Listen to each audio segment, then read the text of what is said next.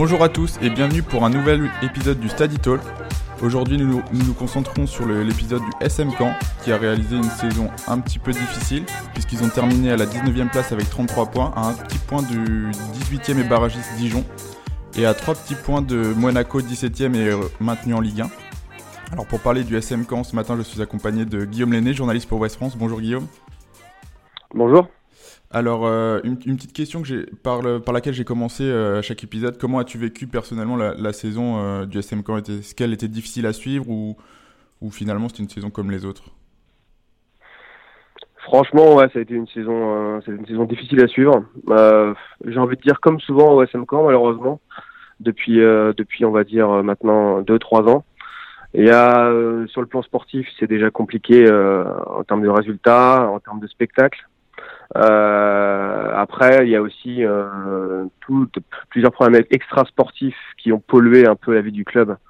Bah, depuis maintenant plus d'un an. Hein. Euh, en tout cas, ça s'est sérieusement accéléré à ce niveau-là depuis depuis un an avec le changement de direction. Le supposé putsch, euh, en tout cas, il a été décrit comme ça par certains, même si bon, le problème est bien plus compliqué que ça, mais c'est pas trop le c'est pas trop le débat. en tout cas, oui, ça a été une ça a été une, une saison pénible, ouais très très pénible, pénible pour les supporters, pénible en termes de spectacle, peu de buts, peu de bons matchs, peu de, encore une fois, peu de spectacle, peu de plaisir. Bon, hum, c'est sûr que euh, ce sont pas vraiment le genre de saison où on prend un maximum de plaisir, y compris en tant que journaliste et en tant que suiveur. Alors, euh, la, saison avait commencé par un changement d'entraîneur avec euh, Patrice Garande qui avait laissé sa place. Euh, ça, pouvait augurer un changement de cycle et Fabien Mercadal avait, pris sa place, ancien entraîneur du Paris FC avec euh, de, nombreux changements de joueurs, etc. Euh, Fabien Mercadal, il avait été plutôt bien accueilli par, par tout le club et ça augurait de, bonnes perspectives aussi. C'est vrai qu'il y avait plutôt un a priori positif. Alors en fait, quand ils ont choisi Fabien Mercadal, c'est une grosse surprise évidemment parce que c'était pas au départ. Il hein, faut quand même savoir que c'était pas la, la, piste prioritaire du, euh, du, club, des dirigeants, des nouveaux dirigeants. Au départ, euh, c'était Hubert Fournier, Philippe Montagnier, bah, notamment, euh, pour ne citer que les plus connus.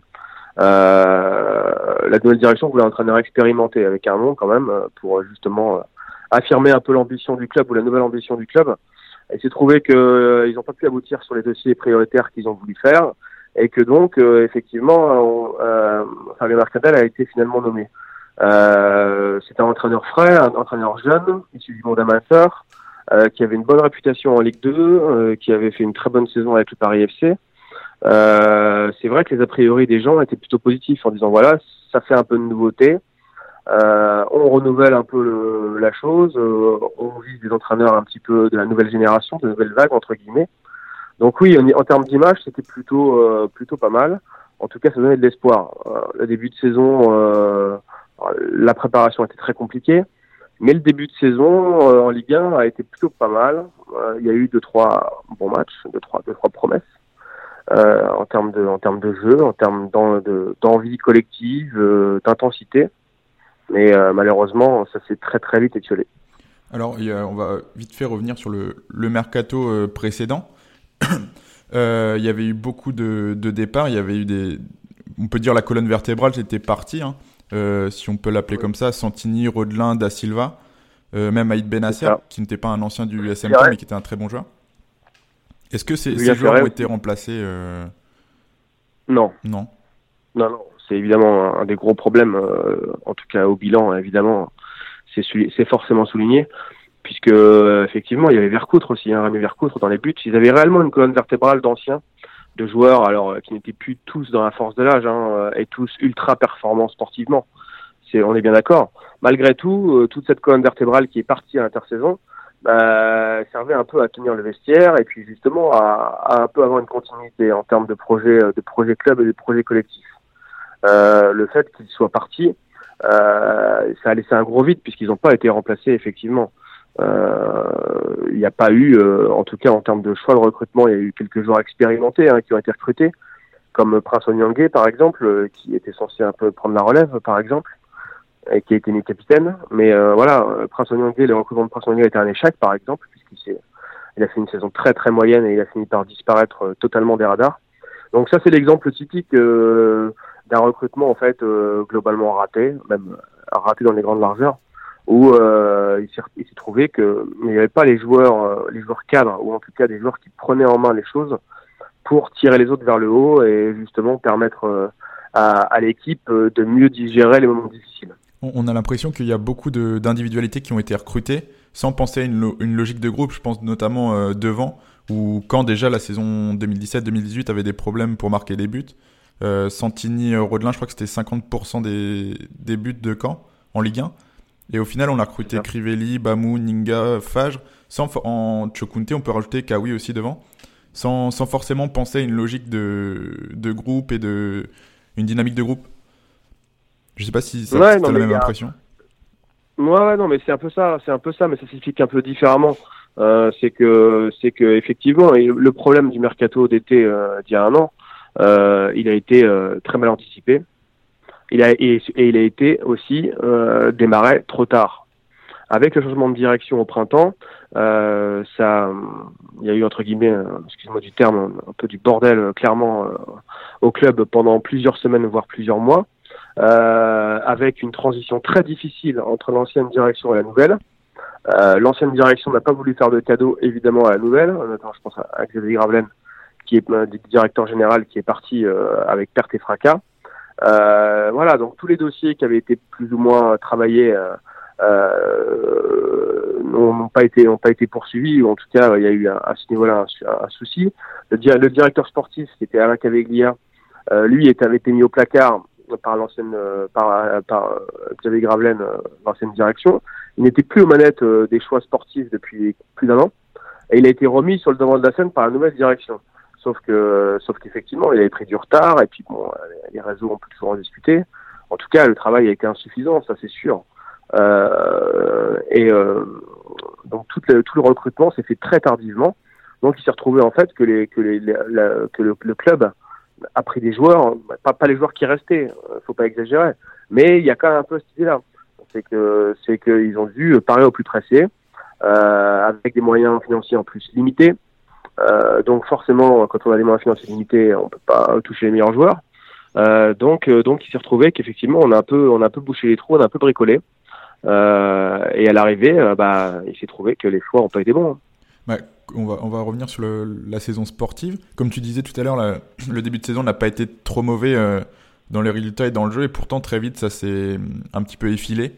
avec à partir d'octobre une série, une difficile série, je crois que c'est 10 matchs euh, sans victoire.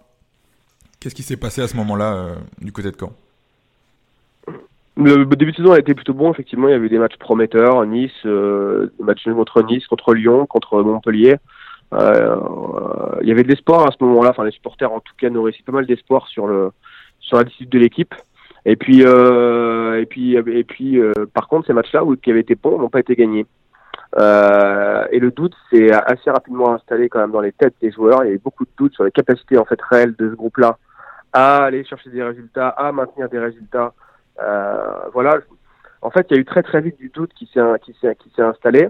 Euh, une spirale psychologique euh, un peu négative avec euh, des propres joueurs qui doutaient eux-mêmes de la capacité du groupe, de la qualité du groupe à aller remplir la mission. Euh, et là-dessus, euh, malheureusement pour Fabien Mercadal, il n'a pas réussi à, à relever ça. Il n'a pas réussi euh, à tirer justement ce groupe, ce groupe vers le haut, à les rassurer.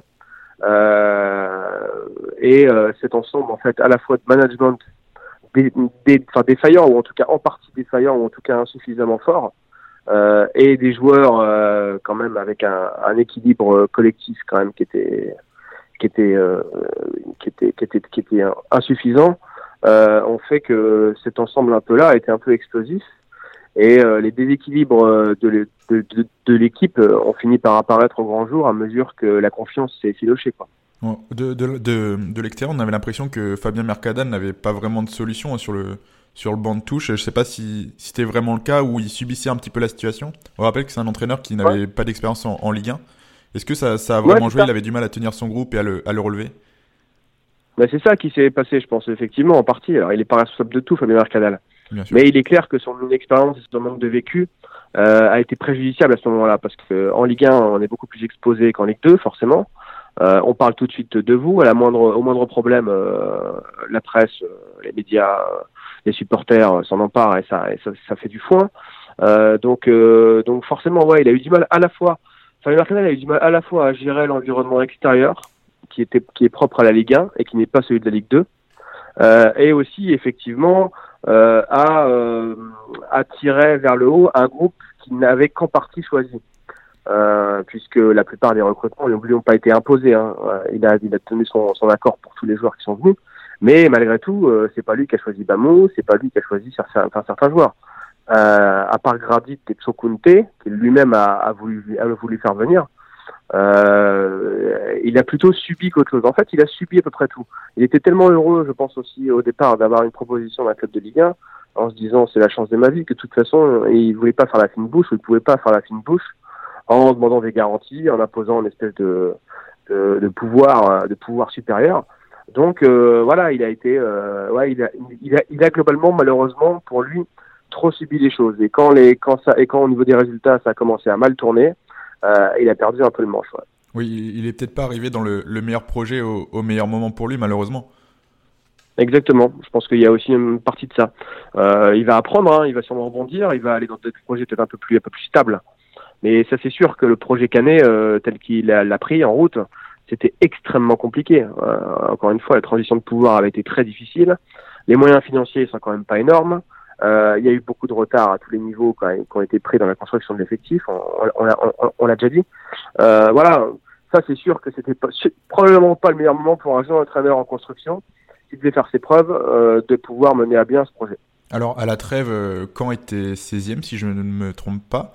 Donc la situation était pas favorable, mais elle n'était pas catastrophique non plus. Et il y a Courbis qui arrive en février. Euh, je sais plus à quel moment exactement, ça devait être autour de la. Après la défaite à Lille ou, Marseille, je crois. Mi-février, ouais. Mi-février. Et du coup, on, on, associe ce duo Roland Courbis-Fabien Mercadal. ça a mis du temps à prendre, mais ça, ça a pris au, bout d'un moment. quels ont été les, les ressorts exploité par Roland Courbis pour euh, refaire, euh, faire rebondir ce groupe? Alors d'abord, il faut préciser que Roland Courbis, euh, voilà, il a, il a, été imposé entre guillemets à Fabien Mercadal. Hein, même si les deux hommes avaient plutôt des, des rapports, ils s'appelaient parfois, enfin ils se connaissaient, hein, il n'y avait pas d'animosité. Mais voilà, il a été imposé. C'est pas un choix de Fabien Mercadal de dire il me faut Roland Courbis pour m'aider, je n'en peux plus. Euh, le club devait trouver une solution. Il était question de licencier quand même Fabien Mercadal euh, au mois de février, justement. Euh, c'est une autre voie qui a été choisie par la direction. Euh, alors effectivement, au début, euh, tout le monde s'est dit c'est un attelage improbable, c'est du bricolage. on voit pas comment ça peut fonctionner. Et Roland Courbis va prendre la main, voilà. Alors dans les faits, ils sont plutôt bien entendus. Euh, parce que Fabien est quelqu'un d'intelligent quand même, qui est, qui pragmatique et qui sait aussi euh, effectivement euh, qui était en grosse difficulté à ce moment-là et qui a compris qu'il pouvait en tirer un, un profit. Euh, donc les deux hommes sont vraiment plutôt bien entendus. Hein. Ça c'est pas des, une ville d'esprit. ça a plutôt fonctionné effectivement. Après, il est clair que Roland Courbis, il vient pas à Caen pour pour tirer les chaussures et ramasser les ballons. il est plutôt il est plutôt effectivement dans un rôle de, de, de, de leader quoi.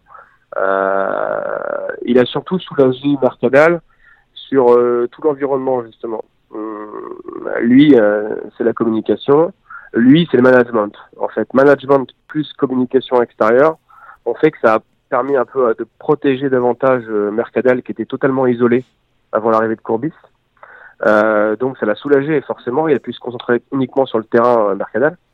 Euh, et puis Courbis, euh, avec ses effets euh, connus, ses effets de manche parfois, sa communication, enfin, il maîtrise. Hein, donc ça a aussi permis un peu d'enlever un peu de pression en interne.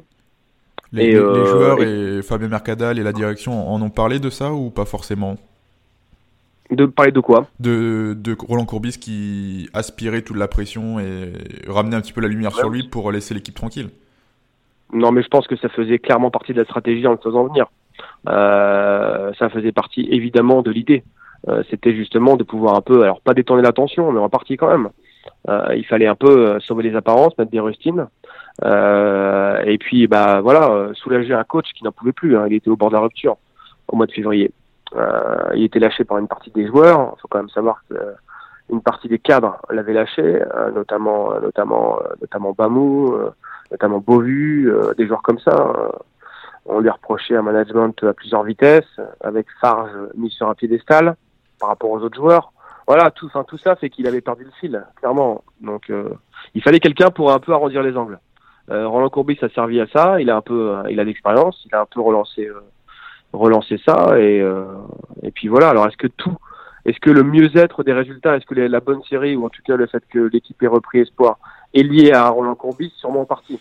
Peut-être en partie. Après, tout, totalement, il y a aussi une part d'impondérable et de et d'inexplicable hein, sur des séries parfois sportives. Oui, parce que la, la pardon, la, série arrive euh, au fin d'avril, mi-avril, pardon, à partir de la 30e journée avec euh, 3 victoires en, en 4 matchs, donc 12, 9 euh, points sur 12, euh, 10 points sur 12 même parce qu'il y a un match nul. à ce moment-là, avant cette série, quand était 20e et se retrouve 18e barragiste, avant d'affronter Lyon et, et, Caen, à ce moment-là, le, le club se, se, remet à y croire et malheureusement, il y a, il y a ce match à Lyon euh, qui arrive au mauvais moment où, Bruno Genesio euh, ne, sera plus l'entraîneur et où finalement le, climat de, de l'Olympique lyonnais est, très favorable et les joueurs sont libérés et, et Caen ne, fait pas le poids face à l'OL et à son destin entre enfin à son destin entre ses mains oui et contre Bordeaux. Mais malheureusement on n'y arrivera pas n'y arrivera pas et Dijon de l'autre côté fera nul qui suffira gagnera qui fera qui suffira à, à, Dijon d'être barragiste et Caen euh, cette fin de saison, elle, laisse un petit peu des, regrets finalement, euh, non? Bah, C'est le dernier match. Euh, Lyon, Lyon bon, peut, miser sur Caen sur ce match. Après, ils ont pris 4-0. Ça, leur a, ça les a plombés leur différence de but, notamment par rapport à Monaco. Monaco qui aurait pu être dans le jeu jusqu'au bout pour le maintien. Après, c'est surtout le dernier match qui laisse énormément de, frustration et de colère, voire même de colère de la part des supporters, même de la part des dirigeants. Hein euh, de tout le monde parce qu'ils se sont fourvoyés, ils se sont sabordés sur le dernier match alors qu'ils avaient qu'un nul suffisait pour accrocher les barrages. Donc euh, voilà, euh, là, euh, ce jeudi, on a, on a, on a lancé Dijon. Euh, normalement, quand aurait dû être en barrage, aurait dû être en barrage. C'est une faute. C'est une faute de ne pas l'avoir été après la remontée qu'ils ont opérée, ou en tout cas le mieux-être au niveau des résultats, euh, qui tenait, il faut dire aussi ça, hein, c'est la victoire à Nice la victoire à Monaco, ce qui a déclenché un peu le, la série plus positive, elle est aussi beaucoup, beaucoup liée à beaucoup de réussite. Et puis à Brissamba, le gardien, qui a sorti des miracles sur, sur ces deux matchs. Euh, voilà, sans un gardien en feu totalement euh, sur un nuage, euh, quand on n'aurait jamais gagné ces matchs-là. Donc il y a aussi une part, une part de, voilà, c'est, ça se joue à rien, ça se joue vraiment à très très peu de choses parfois. Bah, Mais le, le dernier match là, maintenant. Bah oui, le dernier match a été vraiment vraiment sabordé. Ils ont pas joué, euh, ils ont. C'est assez inexplicable ce qui s'est passé contre Bordeaux sur le dernier match. Et, bah justement, tu, parlais de, Brice Samba. Euh, on va peut-être passer au top et au flop de, la saison euh, côté Canet. C'est vraiment. Il a connu un début de saison assez difficile avec une boulette contre le PSG, mais il est monté rapidement en puissance. On rappelle que c'est la première fois qu'il avait un poste de numéro 1 dans les cages d'un club de Ligue 1. Ça a vraiment été un, une très bonne surprise euh, cette saison, Brissamba Ouais, globalement, oui. Globalement, oui. Si on, il, faut qu'on, il, faut, prendre du recul, il faut regarder la globalité de sa saison, qui est bonne, qui est prometteuse, réellement prometteuse par rapport à, effectivement à l'âge de, ce, joueur, et puis au fait qu'il va grandir, qu'il va, qu'il va sûrement progresser dans un club de camp euh, à l'avenir. Euh, voilà, ouais, c'est, il avait démarré très difficilement, et le problème, c'est que c'est un gardien qui est, qui est, parfois des excès de confiance, trop sûr de lui. Euh, alors c'est une qualité pour un gardien, ça peut être aussi un défaut, dans le sens où au début, euh, au début de saison, il a fait effectivement des grosses boulettes qui ont coûté des points. Euh, et puis il a progressé avec l'entraîneur des gardiens Hervé Secli, qui a fait du bon boulot ici. Il a progressé, il s'est remis en question, il a bossé et il a vraiment progressé sur la saison. C'est le joueur qui a le plus progressé. Et il a fini très fort, ouais ça a été vraiment le. On peut dire qu'il a vraiment joueur. rapporté des points à, à Caen cette saison. Bah, de toute façon, comme je disais tout à l'heure, le, le, le, la série de 10 points sur 12 au mois d'avril, enfin, euh, qui a permis à Caen d'y croire et d'entretenir de, l'illusion, parce que c'était une illusion, euh, vu la saison que l'équipe a faite, euh, cette série-là, elle est, elle est liée à lui. Elle est liée d'abord à lui, d'abord à ses performances. Il a vraiment tiré l'équipe vers le haut.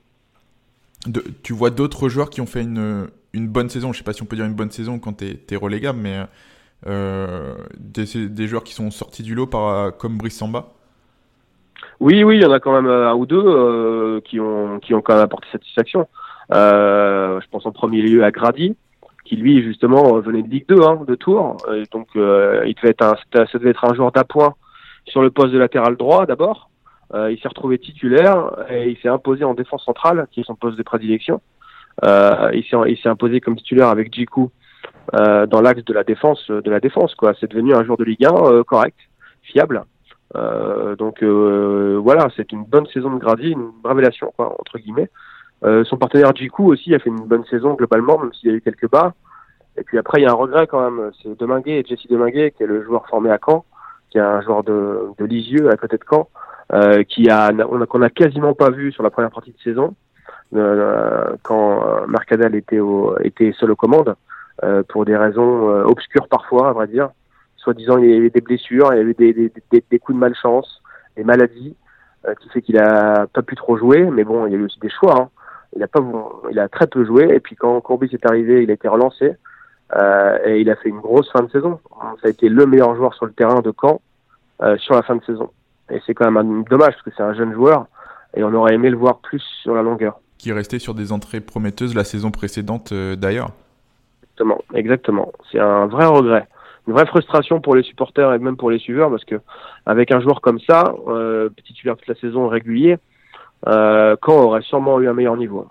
Moi, j'avais noté quelques noms. Tu me dis si tu es d'accord ou pas. Euh, Fessal Fajr, euh, qui, a, qui, a, manqué quelques matchs euh, parfois, mais qui, sur l'ensemble de la saison, a, plutôt été au, au, niveau attendu et a réalisé quelques, coups de génie aussi. À Farge, c'est très compliqué comme dossier. C'est très très compliqué. Sportivement, c'est sûrement, c'est sûrement euh, en termes de qualité intrinsèque de footballeur le meilleur joueur de l'équipe. Il était considéré comme tel par les par le staff, euh, sûrement à juste, à titre, hein, évidemment, puisqu'il a une qualité euh, technique supérieure aux autres. Après, il a fait des ses portements sportifs ont été assez irrégulières.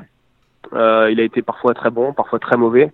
Mais surtout, le problème de Farge n'a pas été sur le terrain. Le problème de Farge était dans le vestiaire, où, où une des raisons des conflits internes au sein du vestiaire pendant la saison euh, est lié à lui.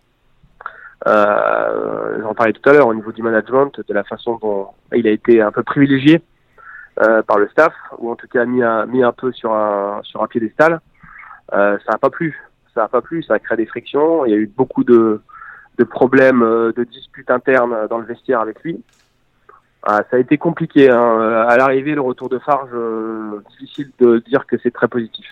Et, le, moi, j'avais noté aussi des, des, latéraux, Gilbert et Armougom. Euh, Qu'est-ce que tu en penses, toi? Moi, c'est.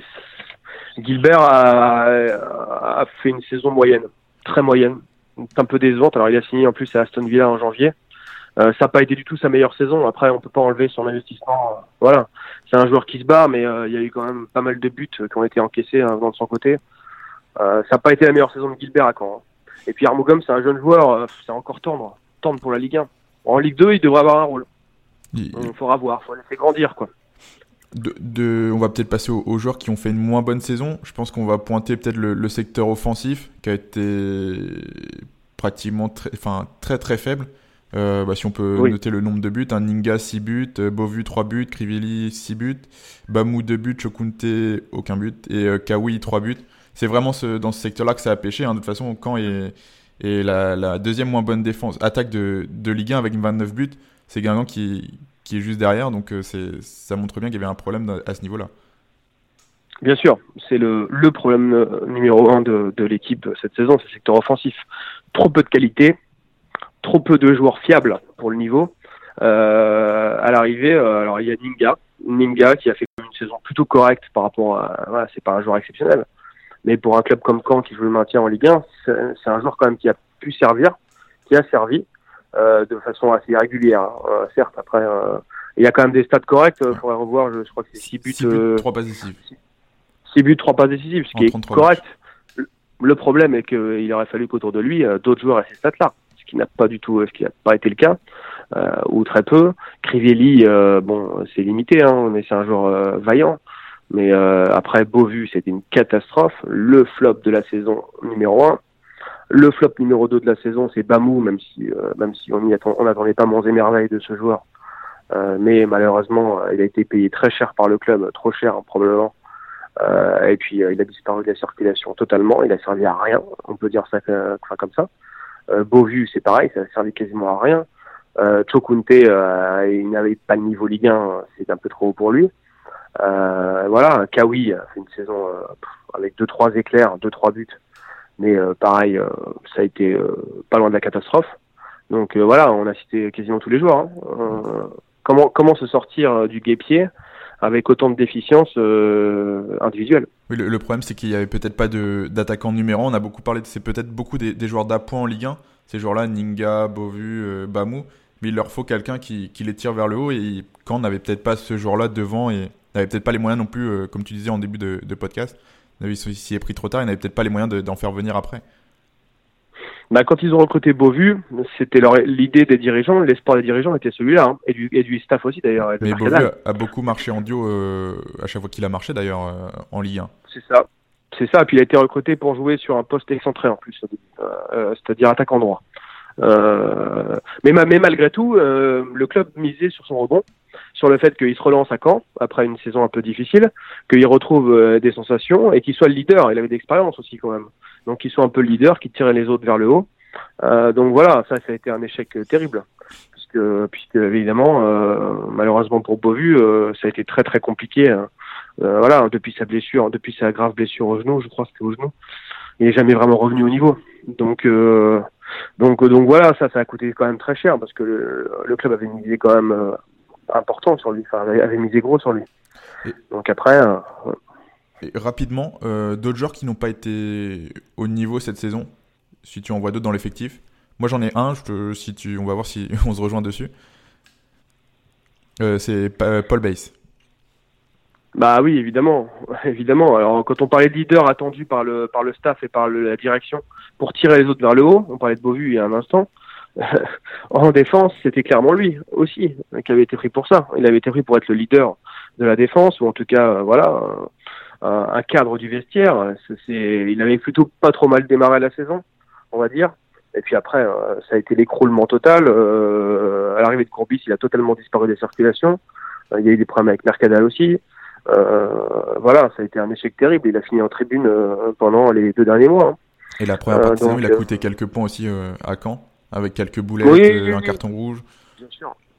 Bien sûr, bien sûr, ça n'a pas été, ça s'est vite étiolé. En fait, il s'est étiolé à partir du moment où, avec l'équipe, hein, au mois de, au mois de septembre-octobre, à partir d'octobre. Hein. Le début avait été encore une fois correct, et puis après, ça s'est totalement écroulé.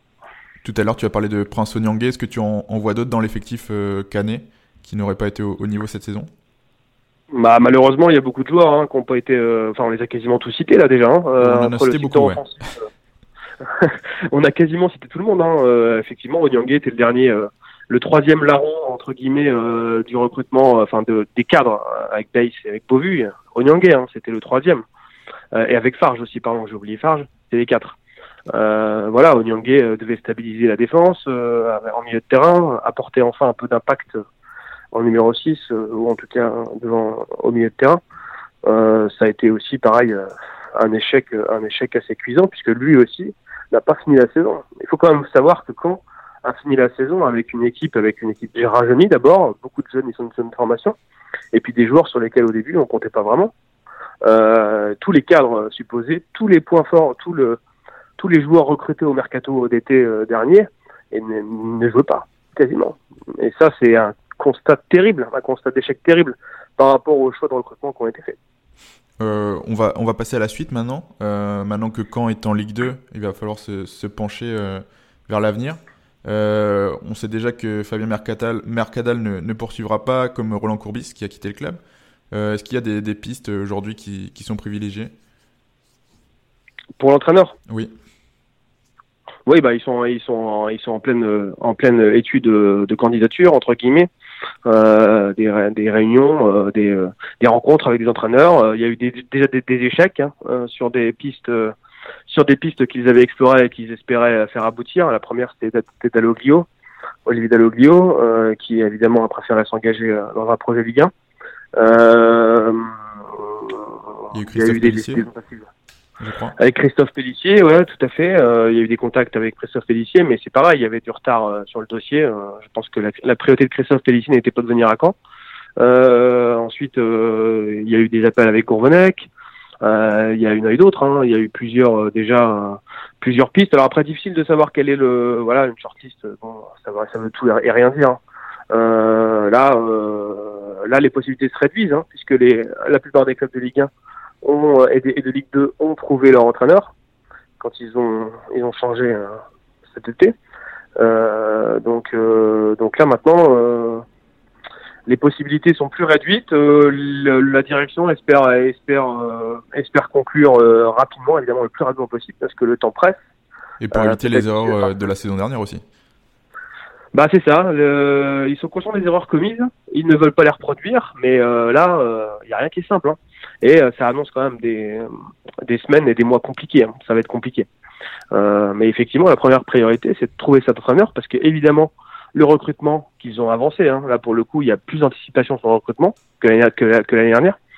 Euh, il y a déjà des pistes qui ont été euh, euh bien déblayées, euh, voire des accords euh, qui sont intervenus. Mais le problème, c'est que tout est bloqué par l'identité de l'entraîneur. Les gens ne viennent pas sans savoir évidemment qui est l'entraîneur.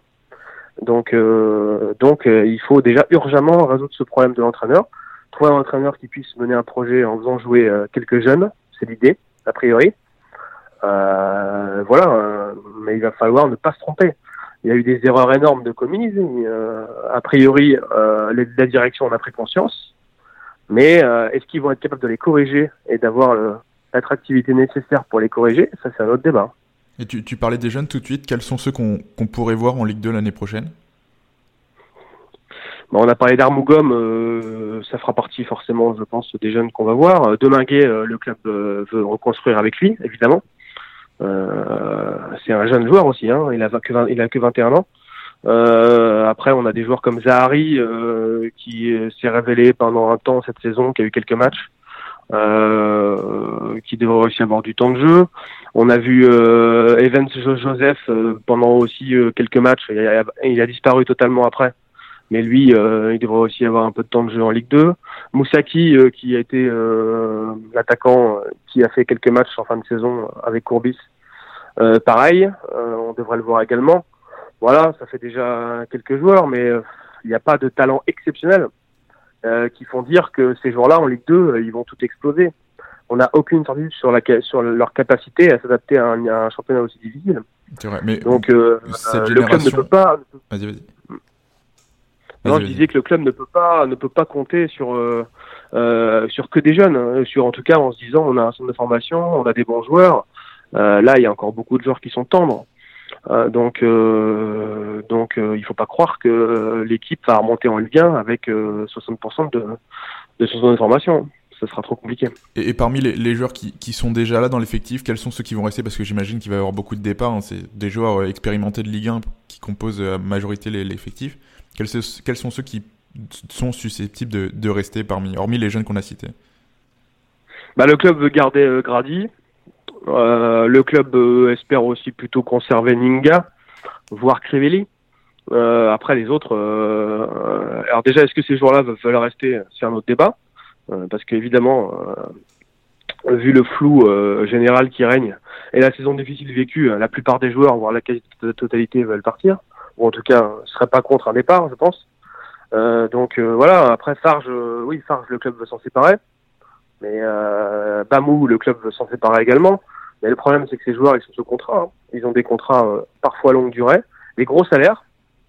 Donc, euh, évidemment, c'est pas cette saison qu'ils ont pris de la valeur et que et que d'autres clubs peuvent peuvent être euh, très très intéressés. Donc, euh, Farge, il peut trouver une porte de sortie. Et je pense que c'est possible. Hum, pour les autres joueurs, euh, ça reste à voir. Et il va falloir gérer aussi tous ces joueurs sous contrat qui peuvent être potentiellement des poids pour la reconstruction en Ligue 2. Très bien, bah, je pense qu'on a fait un, grand tour. L'été va être agité pour toi, je pense. Tu, tu vas peut-être pas beaucoup dormir. Euh, je te remercie d'être venu, Guillaume, ce matin, euh, parler de, du SM Camp. Pas de problème. merci, euh, merci à vous. Et je, te, je, je, je remercie nos auditeurs d'être restés jusqu'au bout. Merci à vous, au revoir. Et voilà, coup de sifflet final de cet épisode. Merci à toi, auditeur, d'être resté jusqu'au bout. Tu peux cependant jouer les prolongations en partageant ce podcast sur tes réseaux sociaux ou en t'y abonnant sur les différentes plateformes de streaming pour ne manquer aucun épisode et nous faire grimper au classement. Ça nous serait grandement utile. Tu peux également t'abonner aux différents réseaux sociaux de Stadito, Facebook, Twitter, Instagram, pour ne manquer aucun article de nos rédacteurs. Merci et à la prochaine.